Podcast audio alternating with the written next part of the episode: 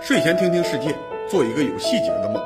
蜻蜓 FM 的朋友，大家好，我是马前卒，欢迎收听睡前消息。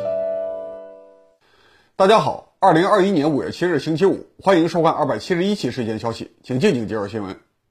五一期间最重要的文化事件是张艺谋的新电影《悬崖之上》，杜工你怎么评价这部谍战片呢？《悬崖之上》是最近几年张艺谋最好的作品。作为一个要写影评的人，我无论如何都会去看。但是我很后悔带我儿子去看这部抗日神剧。网上的影评都在夸《悬崖之上》制作精良，演员表演出彩。为什么你会说它是抗日神剧呢？所谓抗日神剧最基本的特征，并不是制作粗糙、情节离奇，而是脱离历史。具体来说，抗日神剧一般有三个问题。第一个问题是忽视革命和社会的联系，只描述革命本身，重视革命本身的故事性，但是忽视了产生革命的社会土壤。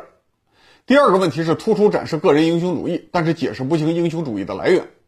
第三个问题是努力迎合现代观众，把现代生活要素强行要塞进前现代的中国社会。这三个问题，悬崖之上至少占了两个半，绝对称得上是标准的抗日神剧。当然，按照通常的标准，抗日神剧的主要问题是胡编乱造。但是我们不能假设编剧和导演都一直是白痴。那么多的抗日神剧都要搞玄幻情节，原因不在于编剧的逻辑混乱。而在于他们不得不用错误的历史观去描述真实的历史，错误的历史观描写了凭空产生的社会革命，塑造了无所不能的英雄，拔高了中国社会的发展水平，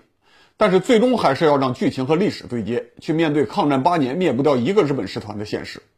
一九四五年，我们还要指望美军和苏军来帮忙，这种悲剧现实和抗日神剧之间有太多的漏洞，无法用事实弥补，所以只能填充大量的玄幻故事，这才是抗日神剧的生产逻辑。至于说缺钱和洗钱，虽然也会影响影视产品的质量，但并不是抗日神剧的主要原因。预算少，完全可以拍低成本的室内剧，甚至可以话剧化，也可以讲很好的故事。现在那么多的导演，无论钱多钱少，都绕不过玄幻剧情。去年的《八佰》和台湾的《梅花》，这都是预算花不完的大片儿，但是情节都完全脱离了正常逻辑。这说明历史观才是核心问题。悬崖之上最终也没有逃过抗日神剧的宿命。当然，抗日神剧也不是不能看。悬崖之上的开头也不错，但是看到女特工抱着马桶呕吐，我忽然意识到，这又是一部把剧情限制在抽水马桶和电话覆盖范围之内的抗日电影，未免有点太看不起现代观众的口味了。我之前写文章做视频都提到，解放之前的旧中国，只有上海有一个半径几公里、覆盖几十万人口的城区完全进入了工业时代，标准就是在日常的步行半径之内看不到农业社会，其他地区的人口，包括上海外围城区的人口。包括广州、天津、武汉、沈阳、哈尔滨这些有租界和外国工业设施的地方，市民实际上都是在半工业化社会生活。离开几个核心街区和三四条商业街，立刻就要遇到农业时代的房子，遇到菜地，遇到农村集市，遇到那些农闲时候在城里打工，农忙时候就要回到农村的劳动力。大家可以去看语文课本上老舍写的剧本《茶馆》。在北京最核心的地段，裕泰茶馆还是非常依赖于直接向农村采购食品，这是非常典型的乡镇生活方式。所以在抗战时期的中国，任何抗日运动都必然甩不开农业社会，哪怕是常驻上海的红色特工领导潘汉年，哪怕是军统上海站的特工，他们一半以上的活动必然依托于广阔的农村地区，而不是专心在城里搞事情。他们出了事儿，也会第一时间想到去乡下隐蔽自己。但是很多导演和编剧明明自己生在一个还没有完成工业化的中国，但是缺乏历史视角，也不肯读书，总是想编造一个现代故事，然后想办法去对接抗战历史的某些元素。结果他们发现，如果想追求一点合理性，情节总是离不开旧上海的租界。悬崖之上的剧情发生在哈尔滨，好不容易离开上海了，但是整个故事还是围绕着抽水马桶、私人汽车、干净的街道和豪华电影院。这显然导演和编剧觉得这是东北殖民城市为自己准备了一个特色舞台，适合一个现代内核的故事。我看了电影之后，忍不住查了一点背景资料。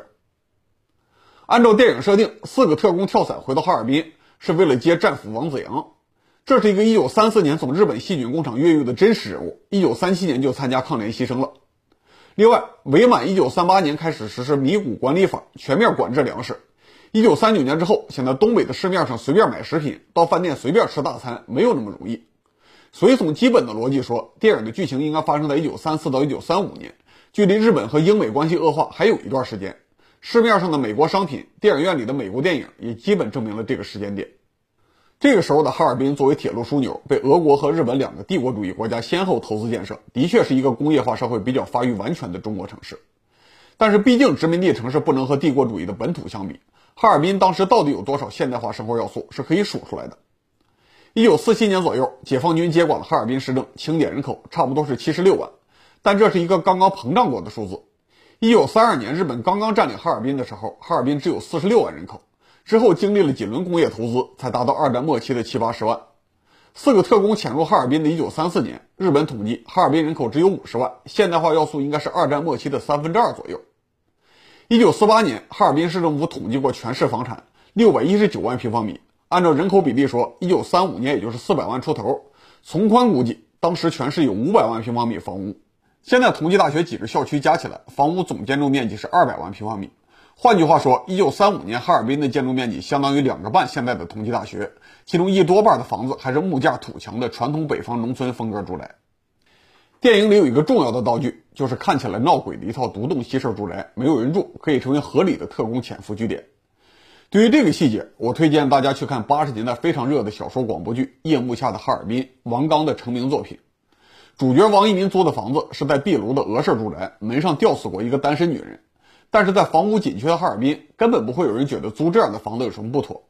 小说里面还有一个重要场景是平安客栈，也是接近于荒废的二层楼。除了租给妓女几个单间之外，其他基本上都是十人一间的大通铺。电影剧组显然没法理解旧社会哈尔滨房屋的紧缺程度。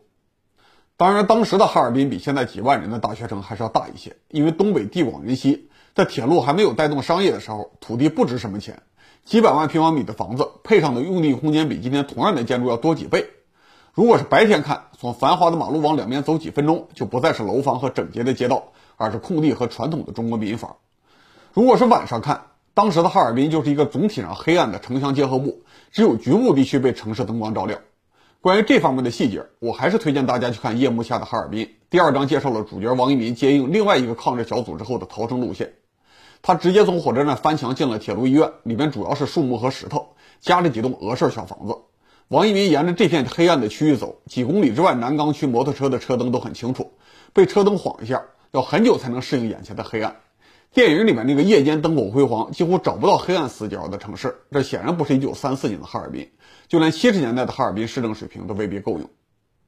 另外，王一民这条逃生路线还说明了特工在哈尔滨活动的一条基本原则，就是一旦有任何暴露的迹象，就要快速逃离电灯的照明范围，想办法进入中国底层劳动力密集的老式住宅区，而不是在少数几条路灯照明的新式街道上等死。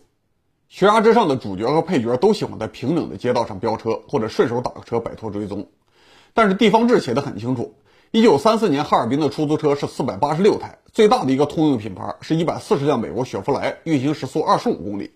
因为当时哈尔滨的所谓高级道路不是沥青或者水泥，而是接缝非常明显的石块路面，次一级的道路是碎石路面，两者加起来总共只有九十九万平方米，还凑不到一平方公里。如果想在石块路面上加速逃跑，油门踩不到一半，就会发现前面是坑坑洼洼的土路，速度必须降到自行车水平。在这种相当于今天县城的交通状态下，别说底层的特工不能随手搞到汽车，就算是你借助别人的汽车逃生，日伪警察也能立刻搞清楚车从哪里来，能去什么地方。正常的特工不会选择开汽车行动。前面我还说抽水马桶这个细节让我看不下去。根据1949年的统计，哈尔滨全市几十万人，只有六个公共厕所，自来水厂每天供水两万吨，覆盖百分之十七的人口。要是日本人知道中国特工离不开抽水马桶和干净的街道，那根本就不用到处抓人，只要坐下来用排除法一算，就能知道中国情报机关设在什么地方。除了对历史背景不满，杜工，你对电影的剧情有什么评价吗？这里我给没看过电影的观众做一点小小的剧透：张艺谋拍了一部看不到日本人的抗日片。我的家乡河北平泉是在长城之外，一九三三年就被日本占领了，被溥仪当国家元首的伪满洲国统治。我爷爷在日本教官的监视下读书，上课要说日语，不说就要挨打。所以不用看历史书，我也能根据祖辈的描述谈谈日战伪满时期的东北社会。当时东北的中国人大多是清末和民国年间移民过去的，主体是在关内活不下去的穷人，世家地主和知识分子的比例很低。这些移民一到东北，就要和大大小小的土匪团伙打交道，最后其中最大的一伙土匪被招安，成了统治东北的奉系军阀。从情感和实际行政管理的角度说，当时的东北的确是一个和关内统一封建政权联系比较弱的地区。当时的日本人一直惦记着控制东北当殖民地，除了地理上接近这个原因之外，还有一个重要原因是看中了这里缺乏传统知识分子，文化上有空白。所以日本殖民者认为可以通过教育来培养新一代优秀人才的忠诚，同时通过工业化给底层提供就业，再加上日本本土大量移民，一定能够把东北从中国彻底割裂出来。但是日本帝国主义不懂马克思主义，所以做了错误的判断。他们以为民族主义的核心是传统的封建知识分子，没有想到民族主义的基础恰恰是现代化、工业化和教育，而民族主义的直接诱发原因就是现代社会内部的歧视。日本占领东北以后，一方面在东北投资工业，搞普及化的小学教育；另一方面又放不下帝国主义的架子，在各种方面歧视中国人，结果在体制内形成了最强烈的民族主义反弹。比如说就业方面，伪满中国虽然搭了一个现代政府的架子。但是每一级政府都是作为副手的日本顾问说了算，溥仪自己都讨厌日本人。在消费方面，伪满中国搞粮食管制，优质粮食供给日本人，就连溥仪的总理大臣张景惠也要去黑市买大米。一九四零年，张景惠的儿子张梦石加入了反日情报组织。在教育方面，日本人建设的教育体系超出了关内所有地区，但在专业方面，日本人鼓励中国人学农、学轻工业、学商业，自己的移民学冶金、学机械、学军事、学行政管理。画出了明显差距。中国人一旦意识到日本人的专业规划潜规则，读书越多就越反日。日本在伪满首都长春搞了一所建国大学，每届招生几十个学生，配几十个教授，六年的学制，既要教行政，也要教军事。许诺每个学生出去都是荐任官，副县长起步，实际上几年就要提拔到省级的检任官。在这种核心统治机构里面，反日情绪还是控制不住。一九四二年，建国大学清理反日组织，一次性就抓了十八人。所以，日本人殖民东北几代人，除了甲午战争以后就割让的大连关东州殖民地能够拉出少数本土的知识分子，其他地区几乎找不到又能干又忠诚的行政干部。